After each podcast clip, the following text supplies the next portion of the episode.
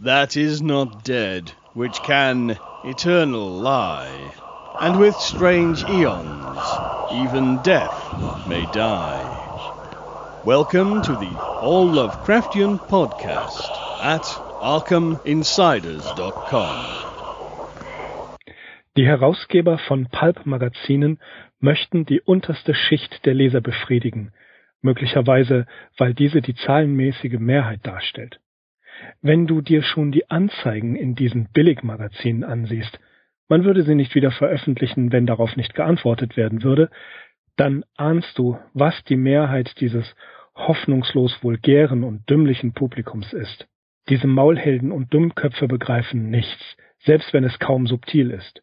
Suggestion, das künstlerischste Mittel, etwas Wunderbares darzustellen, bedeutet ihnen nichts. Man muss ihnen eine Zeichnung machen und ihnen eine Idee mit dem Hammer in den Schädel prügeln, damit sie etwas begreifen. Hi, hier ist Axel. Hallo, hier ist Mirko. Und wir sind heute wieder bei den Arkham Insiders. Bei den Arkham Insiders auf arkhaminsiders.com. Ja, nachdem wir jetzt äh, längere Zeit mit Lovecraft umhergereist sind, kommen wir mal wieder zu etwas Handfestem. Ähm, Mirkus Zitat klang das schon an. Wir werden heute in die Welt der Pulps eintauchen, der Groschenhefte, Heftromane, Schundromane, Dime Novels und Penny Dreadfuls, wie immer man die auch nennen möchte. Das Zitat vom Anfang stammt von Lovecraft. In eine, das kommt aus einem Brief von Joanne W. Rimmel vom 16. April 1935, also schon relativ spät in seinem Leben. Ja, und um Lovecraft und die Pulps, insbesondere Weird Fiction, äh, Weird Weird Tales und Weird Fiction wird es in dieser heutigen Episode gehen. Wir fangen mit einer kurzen Historie der Pulps an. Und zwar, die Pulps gelten gemeinhin als Nachfolger der Heftromane des 19. Jahrhunderts. Der Name Pulp stammt von dem billigen holzhaltigen Papier, englisch Wood Pulp ab, auf dem die Magazine gedruckt wurden. In der Umgangssprache hat sich dann teilweise eine Gleichsetzung von Pulp gleich Schund etabliert. Auch das klang, denke ich, mehr als deutlich in dem Eingangszitat an. Und auch im Deutschen haben wir ja Begriffe wie Groschenhefte oder Schundhefte, die tragen natürlich einen ganz klar ab abwertenden Charakter. Der war teilweise allerdings auch hausgemacht, denn die Titelbilder dieser Hefte waren bewusst reißerisch und effekthascherisch gestaltet. Sie versprachen Abenteuer, Spannung, Horror und Erotik an exotischen Orten. Ein typischer amerikanischer Kiosk war voll von Cowboys, wahnsinnigen Wissenschaftlern, Affenmenschen, maskierten Helden und natürlich leicht bekleideten Frauen in Gefahr. Als eines der ersten Pulps wird Frank Munseys Magazin Argosy betrachtet, das ab 1896 erschien, zumindest unter diesem Namen. Es war tatsächlich das erste Mal schon in den 1880ern erschienen. Und in unserer Folge 11 haben wir die Hefte aus dem Hause Mansey, also es gab dort mehrere Publikationen, schon im Zusammenhang mit Lovecraft, Lovecraft kennengelernt. Er war ja ein eifriger Leser dieser Hefte und vor allem auch ein Leserbriefschreiber. Und von einer hier aus getragenen Leserbrieffehde, Stichwort Jackson War, hat er ja dann den Sprung ins Lager des Amateurjournalismus geschafft. Und auch mit der heutigen Folge sprechen wir ein historisch bedeutsames Ereignis an, nämlich Lovecrafts Eintritt in die Welt der Weird Tales im Jahr 1923. Weird Tales war zwar nicht das erste erste Pulp-Magazin, aber das erste, das sich ausschließlich dem Grotesken, dem Unheimlichen und dem Gespenstischen verschrieben hatte. Weird Fiction fand in den Weird Tales eine Heimat. Für 25 Cent gab es 24 Stories in der ersten Ausgabe und es sollten weitere 279 Ausgaben in insgesamt 31 Jahren folgen. Auch lange nach dem dem Verschwinden der Pulps und der Weird Tales ist die Wirkung dieses Magazins noch zu spüren, denn hier schrieben Autoren, die damals beliebt waren und heute noch geschätzt wären, werden. Gemeinsam mit Clark Ashton Smith und Robert E. Howard bildete Lovecraft das berühmte Triumvirat, das auch gerne als die drei Musketiere der Weird Tales bezeichnet wird. Und diese beiden Namen müssen wir eigentlich hier in diesem Podcast auch nicht weiter vorstellen. Zu Clark Ashton Smith hatten wir ja auch vor kurzem ein dreiteiliges Special. Zu Robert E. Howard werden wir sowieso nochmal gesondert kommen. Also die, diese Namen sind natürlich auch untrennbar mit den Weird Tales verbunden.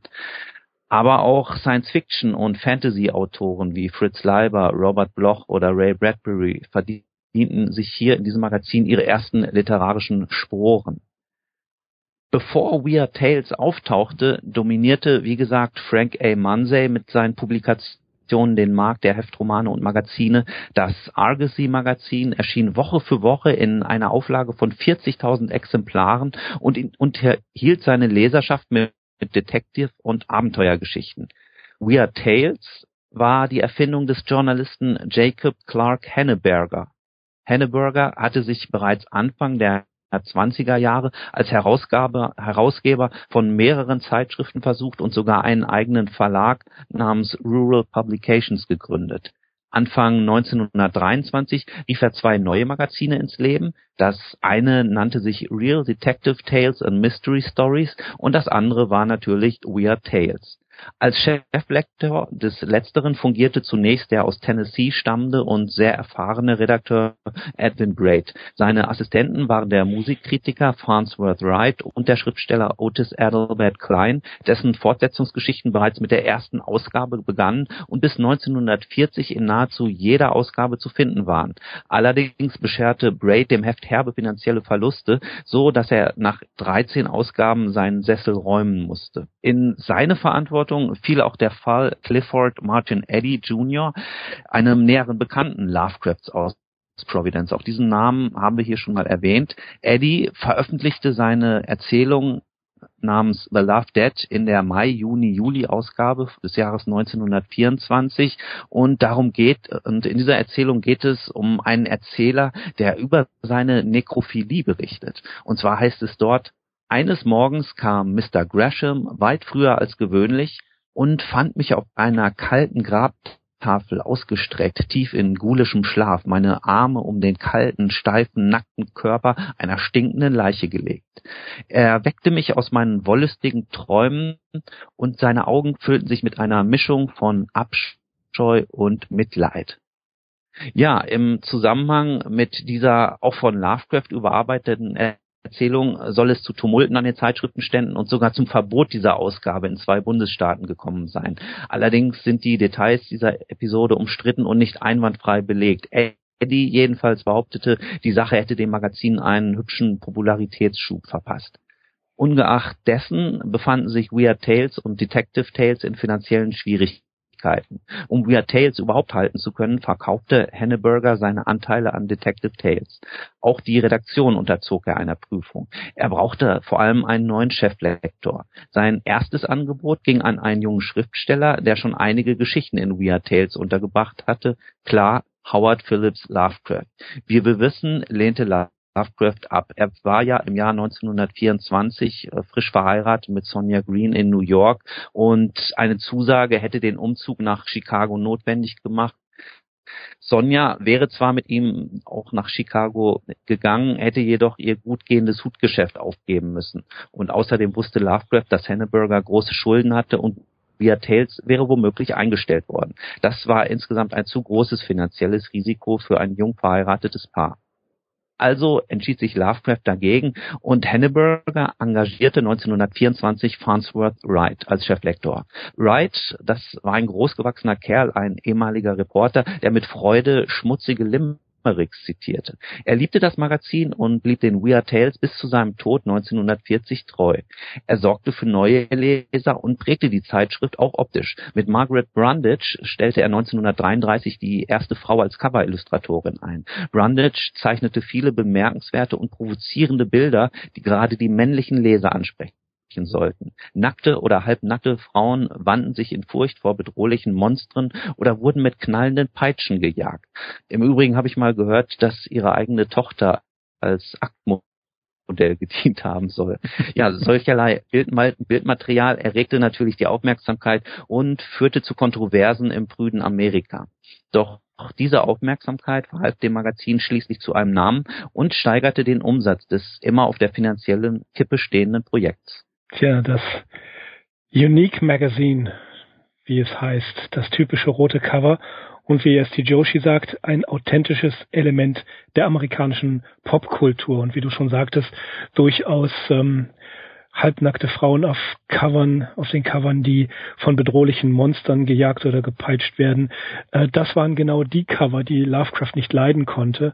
Und es heißt sogar, dass er diese Cover abgerissen hat, weil es ihm zu peinlich und äh, viel zu vulgär war. Äh, Joshi behauptet, dass Lovecraft nicht allein wegen Weird Tales so bekannt geworden ist, aber man darf, so glaube ich, die Rolle dieses Magazins natürlich nicht unterschätzen, genauso wenig wie man die Rolle des Amateurjournalismus im, im Werk Lovecraft unterschätzen darf. Warum liest Lovecraft eigentlich diese Pulps? Er war im Prinzip im Prinzip an jeder Form von Weird Fiction interessiert. Wir wissen, er las in seiner Kindheit die Gebrüder Grimm, Tausend und eine Nacht, Edgar Allan Poe, du hast es gesagt, die Dime Novels und die Groschenhefte. Ähm, da war er nicht sonderlich wählerisch in seiner in der Auswahl seiner Lektüre. Und er liebte diese Magazine. Nach eigener Aussage hatte er 1905 alle Ausgaben des All Story Magazines gelesen und er kaufte immer wieder irgendwelche Magazine, die ihm interessant vorkamen. Über die Monday Magazines haben wir ja schon gesprochen. Diese Genre-Mischung die von den Haus Herausgebern so gedacht war, dass diese Magazine innerhalb der Familie und des Freundeskreises zirkulierten und jeder sich das Genre aussuchte, was ihm am meisten gefällt. Und naja, Lovecraft, der hat alles gelesen. Egal wie mäßig die Qualität der Erzählungen war, solange es Horrorerzählungen war, waren das, waren das seine Lieblingserzählungen. In seiner Autobiografie Some Notes on Nonity schreibt er ja, mit dem Schreiben unheimlicher Geschichten hatte ich zeitweilig ausgesetzt. Doch las ich alle Gespenstergeschichten, die ich in, die mir in die Hand fielen einschließlich der ausgefallenen Beiträge in billigen Magazinen The All Story und The Black Cat.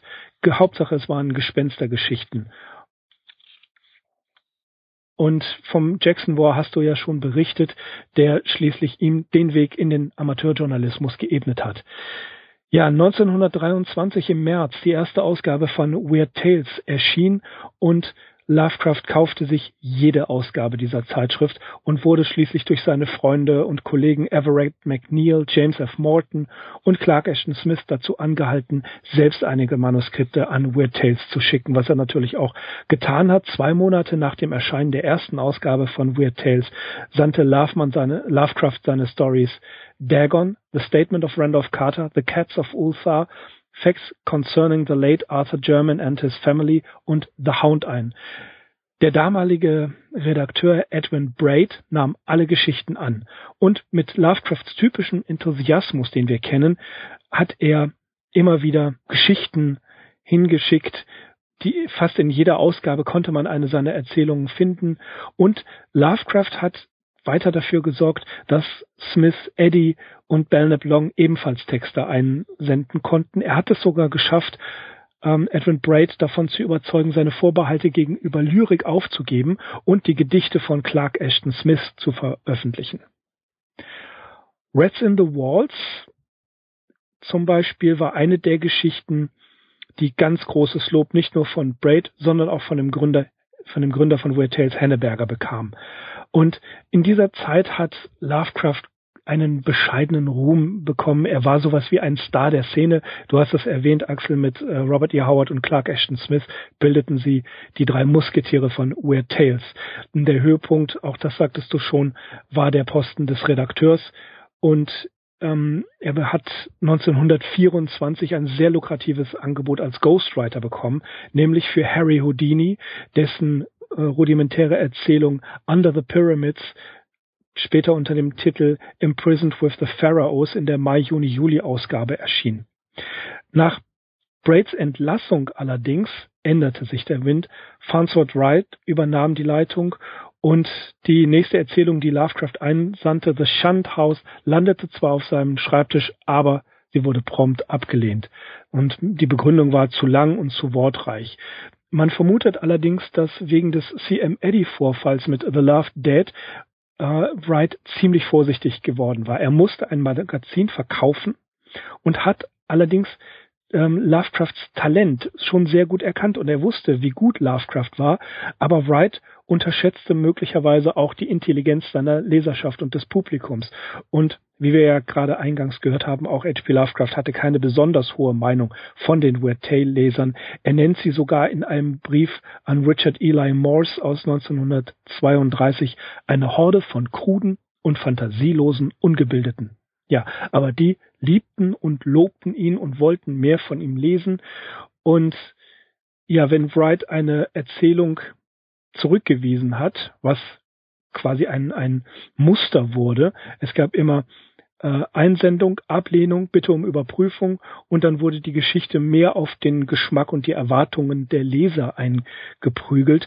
Das hat natürlich auch H.P. Lovecraft aufgeregt, wenn eine seiner Stories abgelehnt worden. Und ironischerweise Erzählungen, die heutzutage hoch gelobt worden sind, waren oft die, die erst später veröffentlicht wurden, also in der Zeit nach Wright und auch nach Lovecrafts Tod. Ja, mit jeder Anpassung an den Massengeschmack verwässerte Lovecraft selber sein schriftstellerisches Ideal zugunsten des Kommerzes und das Verhältnis zwischen Wright und Lovecraft blieb eigentlich immer gespannt. Die Veränderungen der Geschichten, wie Lovecraft sie angepasst hat, ist leider sehr schwer zu belegen. Ähm, Briefstellen fehlen etwa oder sind natürlich nicht zugänglich. Äh, auch mit seinen Originalmanuskripten ist er jetzt nicht so unglaublich sorgfältig umgegangen. Als er 1925 in New York war, hat er in dieser Zeit ohnehin sehr wenig geschrieben äh, und natürlich auch sehr wenig an Weird Tales verkauft. Er hatte Schwierigkeiten mit Wright, nachdem er aus New York zurückgekommen war und seine, seine große Schaffensperiode hatte, hat er auch versucht, andere Veröffentlichungsmöglichkeiten zu sondieren. Zwar klagte er immer wieder darüber, dass er sein persönliches Niveau beschneiden müsse, um der Wet Tail Leserschaft etwas bieten zu können, aber entgegen seines persönlichen Anspruchs war er auch realistisch. Er musste verkaufen und das wusste er auch.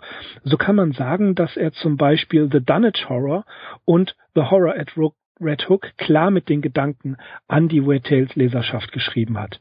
Und wie er an F.C. Clarke im Jahr 1926 schreibt, ich werde mich bald wieder mit Entwürfen zu Geschichten für Weird Tales beschäftigen.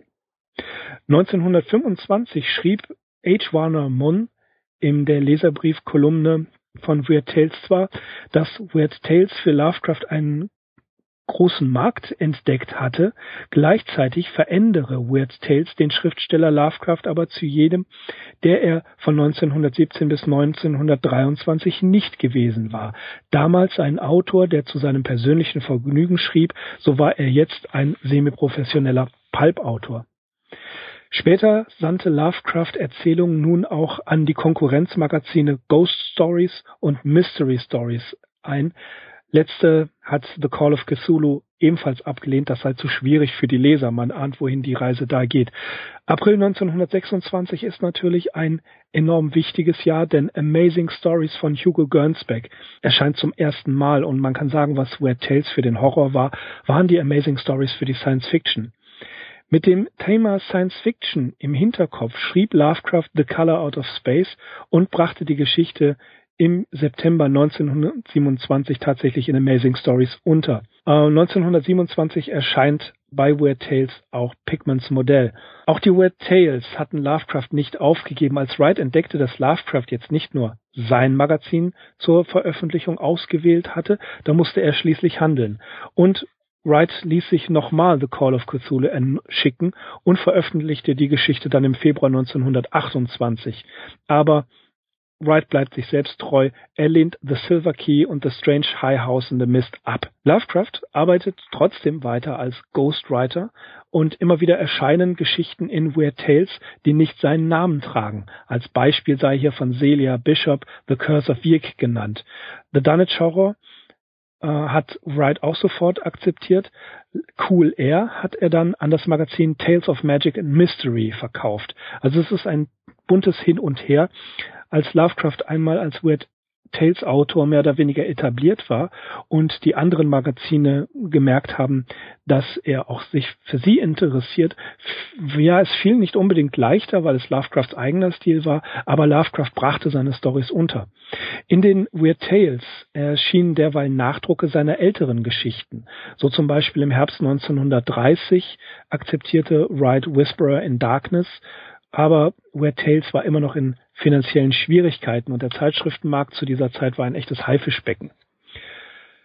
Ja, The Mountains of Madness hat er abgelehnt. 1931 hat Lovecraft seine für ihn beste Geschichte äh, an, Wright, an Wright gesendet, aber machte sich selber auch Gedanken um die Länge und er fügte Anmerkungen hinzu, wie man The Mountains of Madness als Fortsetzungsgeschichte veröffentlichen könnte. Doch Wright lehnte ab und das war ein schwerer Schlag, denn Lovecraft war überzeugt von seiner Erzählung. Und an E. Hoffman Price schreibt er im Februar 1936 sogar, dass die Ablehnung nicht mehr bedeutete als das Ende meiner echten Karriere als Schriftsteller. So sehr hat ihn das getroffen. In den fünfeinhalb Jahren veröffentlichte er nur eine weitere Erzählung in Weird Tales und diese auch gänzlich ohne sein Wissen, denn es war August Derleth, der heimlich zwei Geschichten an Weird Tales sandte, The Shadow over Innsmouth und The Dreams in the Witch House. Wright war von Innsmouth tatsächlich fasziniert, aber ratlos. Er schrieb an Derleth, ich habe Lovecrafts Erzählung gelesen und ich muss zugeben, dass sie mich fasziniert aber ich weiß einfach nicht, was ich damit tun soll. Es ist hart, eine Erzählung wie diese in zwei Hälften zu teilen, und sie ist zu lang, um sie vollständig abzudrucken. Ja, so blieb die Geschichte um das verfallene Fischerdorf unveröffentlicht. Lovecraft versuchte weiterhin in anderen Magazinen Fuß zu fassen, wie zum Beispiel Strange Tales. Strange Tales Weird Tales, man ahnt es, die wildern im, oder Strange Tales wildert im Revier von Weird Tales, doch Lovecraft wurde enttäuscht und keiner seiner Texte wurde dort veröffentlicht. Und er zweifelte an sich selbst. Zuvor war es eigentlich leicht, den nach Massengeschmack ausgerichteten Wright für die Zurückweisung der Texte verantwortlich zu machen, doch bei Strange Tales und anderen Magazinen waren es völlig andere Redakteure, die immer wieder Nein sagten. Vorher konnte er das alles auf auf Farnsworth Wright äh, schieben und sagen, der hat ja keine Ahnung, aber nun haben auch andere seiner Geschichten bei anderen Magazinen ebenfalls keinen Erfolg. Und er musste auch gleichzeitig sehen, dass viele seiner Freunde, die er selbst ermuntert hatte, Geschichten veröffentlichten und wesentlich größere Erfolge hatten als er. Und er bekam es ein bisschen mit der Angst zu tun. Sollte beispielsweise sein Weird Tales Magazin die finanziellen Kämpfe verlieren, würde ihm seine einzige wirklich sichere Veröffentlichungsmöglichkeit abhanden kommen. Und immer wieder trug er sich mit dem Gedanken, nie wieder etwas in Pulp-Magazinen zu veröffentlichen, aber seine Fans und seine Leser vermissten ihn, wie sie es in Leserbriefen im Leserbriefbereich The Ire äh, von Weird Tales zum Ausdruck brachten. Lovecraft kam von den Pulps nicht los, sowohl als Leser nicht, als auch als Veröffentlicher nicht. Ähm, sein Glück versuchte er dann nochmal bei Astounding Stories und er schaffte es tatsächlich 1936 zwei Erzählungen dort zu veröffentlichen, nämlich The Shadow Out of Time und At the Mountains of Madness. Kurz danach akzeptierte Wright The Thing on the Doorstep und The Haunter of the Dark. Und das waren die beiden letzten Geschichten, die vor Lovecrafts Tod noch in Weird Tales veröffentlicht worden sind. Ja, wie man hört, ist das ein hart erkämpfter Ruhm gewesen in diesem Magazin abgedruckt ja. zu werden. Man kann teilweise oder gänzlich nicht mehr nachvollziehen, warum eine Geschichte genommen wurde und eine andere nicht. Die Länge spielte natürlich eine Rolle, das ist klar, aber auch da hätte sich natürlich einfach die Möglichkeit ergeben, die als Fortsetzung abdrucken zu äh, können, so wie Lovecraft das ja auch vorgeschlagen hat. Ja, mit seinem schaffen, sank der Stern der Weird Tales noch nicht vollständig, also es ging noch eine Zeit weiter, aber natürlich hatten die Weird Tales mit Lovecraft einen ihrer, ja, kann man sagen, Stars verloren. Mit Dorothy McIlraith übernahm 1940 eine neue Herausgeberin das Steuer der Zeitschrift und sorgte für frischen Wind. Sie erweiterte den Rahmen der Geschichten und holte auch neue Autoren ins Boot. Es war dann schon auch eine junge Generation von Schriftstellern wie Ray Bradbury, Fritz Leiber und Henry Kuttner, mit denen Lovecraft äh, zu Lebzeiten teilweise auch noch brieflichen Verkehr gepflegt hatte. Auch sein eigenes Werk lebte in der Zeitschrift weiter und wurde von August Derleth gepflegt, der auch eigene Geschichten zum Cthulhu-Mythos einreichte. Derleth war es auch, der immer wieder neue Kurzgeschichten von Lovecraft ins Spiel brachte, die bis dato entweder unbekannt oder einfach von Wright abgelehnt worden war. Mit dem Eintritt der USA in den Zweiten Weltkrieg und der damit verbundenen Verknappung von Zeitungsdruckpapier begann sich dann die Lage der Weird Tales erheblich zu verschlechtern. Zwar war die wirtschaftliche Lage nie rosig gewesen, doch in der Konkurrenz zu Comics, billigen Bücher, Paperbacks, den immer beliebter werdenden Radioshows und dem Kino sank der Stern des Pulp-Magazins insgesamt, der Pulp-Magazine insgesamt und Weird Tales insbesondere musste schwere Einbußen hinnehmen. Nach 279 Ausgaben verschwand im September 1954 das Magazin endgültig. Ja, dann hat es in den 1970er Jahren eine Reinkarnation nach langer Pause gegeben unter der Redaktion von Sam Moskowitz und herausgegeben von Leo Margulies erschienen nochmal insgesamt vier Ausgaben und nach diesem Auferstehen sicherten sich Robert Weinberg und Victor Drix den Titel. Von 1981 bis 1983 erschien eine Serie Serie von weiteren vier Paperbacks, Anthologien diverser Autoren, redaktionell betreut von dem Schriftsteller Lynn Carter. Dauerhaft wiederbelebt wurde Weird Tales allerdings erst im Jahr 1988 unter der Lizenz der Herausgeber und Redakteure George H. Skithers, John Gregory Bettencourt und Darren Schweizer. Die neueste Ausgabe knüpfte mit der Erscheinungsnummer 280 an die letzte Ausgabe aus den 1950ern an. Aber ja gut, das Magazin hatte nur mäßigen Erfolg. 2005 ging es von DNA Publications an den Verlag Wildside Press über und zuletzt wurde es 2007 noch einmal völlig neu gestaltet und erhielt 2009 erstmals den Hugo Award.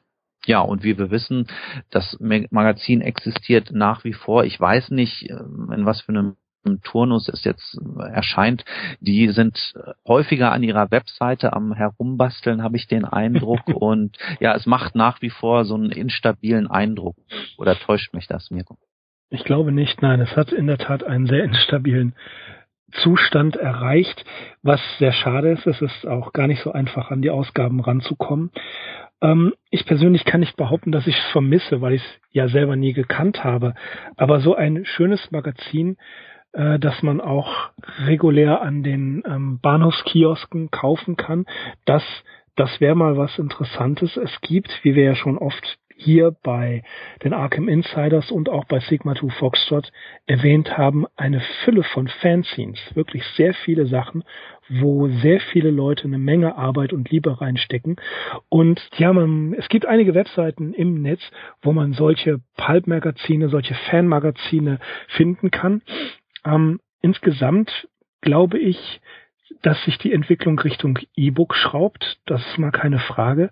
Aber ja, Weird Tales. Das ist im Zusammenhang mit Lovecraft natürlich so eine besondere Geschichte. Ohne Weird Tales kein Lovecraft, das ist wohl richtig, aber ohne Weird Tales vielleicht ein anderer Lovecraft-Axel.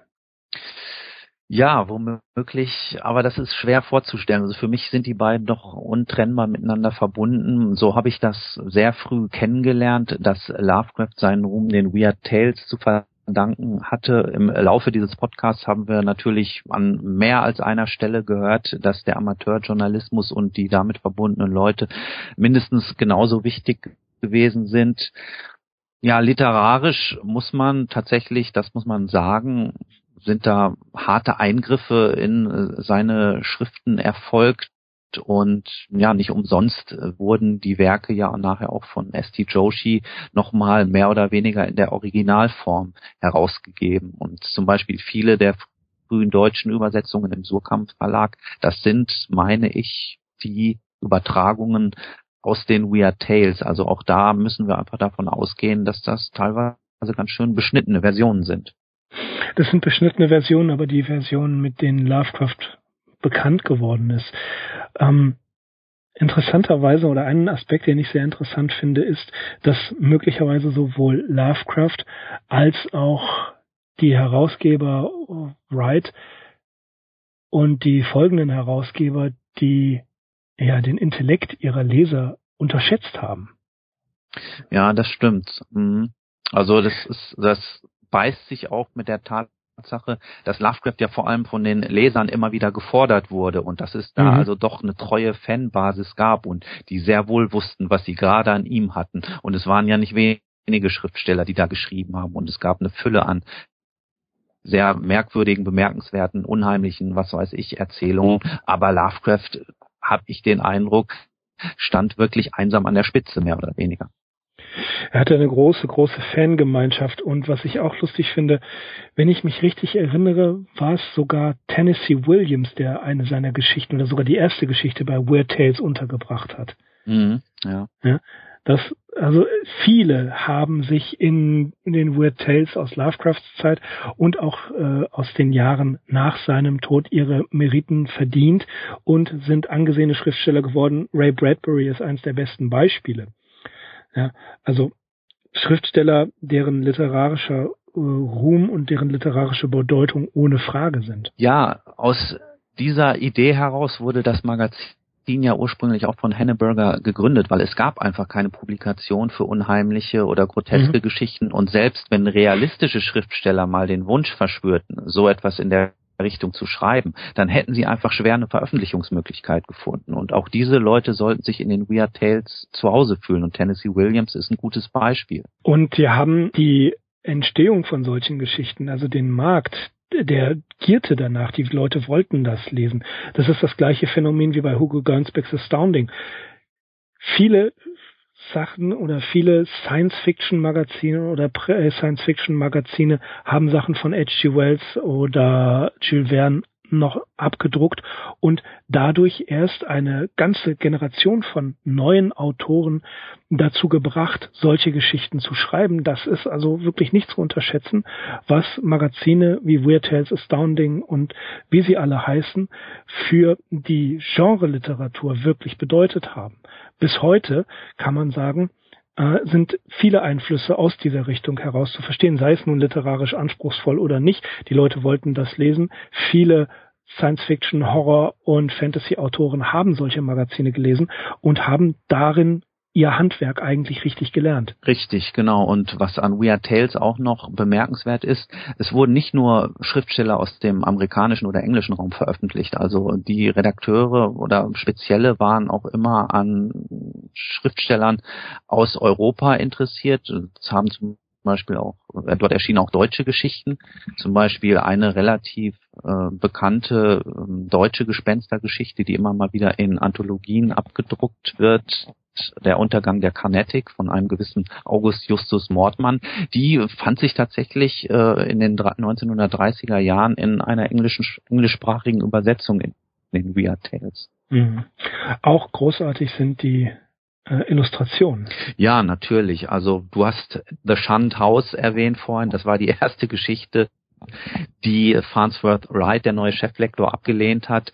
Mhm. Ähm, Virgil Finlay hat gerade zu dieser Erzählung meiner Meinung nach, nicht nur meiner Meinung nach, sondern das, das ist eigentlich so Konsens, äh, eine seiner besten Illustrationen abgeliefert. ja, äh, worauf wir aufmerksam machen müssen, das ist klar, das ist das Buch The Weird Tale Story von Robert Weinberg das ist doch noch lieferbar, ne? Das ist bei Wildside Press erschienen. Genau, das wurde mal jetzt oder wird jetzt wieder als Softcover nachgedruckt. Das ist erstmals mhm. in den 70ern erschienen als Hardcover. Übrigens mit äh, sehr vielen Illustrationen des damals, glaube ich, noch relativ unbekannten Comiczeichners Alex Nino. Der hat das spektakulär ausgestattet und es sind natürlich auch die erwähnten Illustratoren vertreten mit Arbeitsproben der Virgil Finlay, die Margaret Brundage, äh, dann noch sehr gute andere äh, Zeichner und Illustratoren. Ja, was gibt's da sonst noch zu sagen? Es ist sehr umfangreich. Es enthält ein Kapitel, in dem sich ehemalige Weird Tales Autoren erinnern an ihre Zeit bei Weird Tales. Das ist auch sehr interessant. Unter anderem ist da Frank Belknap dabei, Carl Jacoby. Ja. Robert Bloch schreibt mhm, was über genau. Weird Tales. Ähm, der, es gibt eine, ich habe es gerade vor mir und blätter wieder mal ein bisschen da drin, ähm, die Innenillustration richtig pulp, ja, trashig ein wenig, in jedem Fall was Nostalgisches. Äh, es gibt Cover-Abbildungen, es gibt auch auf der Website eine Menge Cover-Abbildungen. Ähm, das, das, das ist schon reißerisch. Mhm. Ja, aber ich, ich finde es großartig. Mhm. Je, je, verrückter, je besser. Ähm, da bin ich wirklich immer wieder begeistert. Schau mir gerne die alten Cover an und ja, mit einer gewissen Form, mit einer gewissen Nostalgie ähm, kann ich mir schon vorstellen, wie interessant es war, alle paar Monate dieses Magazin in den Händen zu halten und von vorne bis hinten mit Horror und Fan Fantasie, fantasievollen Geschichten bedient zu werden. Conan kann man dort lesen, natürlich die Lovecraft-Geschichten. Also ja, dieses Buch von, von Robert Weinberg, das können wir echt empfehlen. Wir haben es auch zur Vorbereitung für diesen Podcast genommen. Man kann es bestellen an den üblichen Stellen im Internet und ich kann euch das in jedem Fall wärmstens empfehlen. Ja, aber auch im Internet gibt es noch einige gute Quellen, also vor allem solche nostalgischen Websites, die die Covers nochmal abbilden und ansonsten ein eine Webseite, die ich sehr schätze. Äh, mit dem Betreiber stand ich auch mal äh, in Kontakt wegen der erwähnten Gespenstergeschichte, der Untergang der Carnatic. Das ist die Webseite Tellers of Weird Tales. Und mhm. zwar ähm, geht es dort insbesondere um alle Autoren und Autorinnen, die jemals für dieses Magazin geschrieben haben oder die dort mit Erzählungen vertreten waren. Also das heißt, es wurden auch äh, von längst verstorbenen Leuten Geschichten abgedruckt. Edgar Allan Poe zum Beispiel, Mary Shelley, glaube ich. Und ja, zu all diesen Leuten gibt es kurze Biografien, teilweise auch längere Artikel und auch sonst ist diese Webseite wirklich eine Fundgrube an interessanten und lesenswerten Artikeln rund um die Weird Tales. Ja, wie wir eingangs schon erwähnt haben, ein, ein wichtiger Bestandteil der amerikanischen Popkultur. Ähm, Weird Tales, das war unser kleiner Ausflug in die Welt der Pulp-Magazine und ja, die Bedeutung für Lovecraft. Ich bin soweit fertig. Axel, hast du noch was? Nein, für heute bin ich fertig, aber genau, wir werden immer wieder über dieses Magazin stolpern. Ja, natürlich. Äh, wenn wir weiter jetzt in der Biografie erzählen, wenn wir die einzelnen Stories erzählen, werden wir nicht drumherum kommen, uns über Weird Tales zu unterhalten. Weird Tales ist ab 1923 fester Bestandteil von Lovecrafts Biografie. Wir kommen immer wieder darauf zurück, aber so habt ihr schon mal einen kleinen Eindruck, was das für ein Magazin war und wie es damit weitergegangen ist und äh, welche Bedeutung das für Lovecraft hat. Teilweise werden es erfahren. Mir bleibt einstweilen, mich zu bedanken fürs wieder herunterladen und reinhören. Und wir verbleiben mit den allerfreundlichsten Grüßen bis zur nächsten Episode. Ich bin Mirko. Ich bin Axel. Wir sind die Arkham Insiders. Auf arkhaminsiders.com. Macht's gut. Macht's gut. That is not dead, which can eternal lie. And with strange eons, even death may die. Welcome to the All Lovecraftian Podcast at ArkhamInsiders.com.